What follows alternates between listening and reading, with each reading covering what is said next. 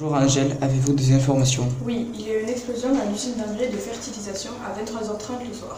D'après le président de l'association des riverains, une étincelle aurait provoqué une explosion du stock de. La sous-préfète du Havre dit que la tuyauterie est a cédé. Le président déclare aussi que le système électrique est à refaire, mais qu'il n'a jamais été refait. D'après le sergent-chef Hakim, il y a également eu un blessé qui se serait fait brûler la jambe à cause de la vapeur d'eau. Merci beaucoup Angèle, n'hésitez surtout pas à revenir me voir dès que vous avez plus d'informations.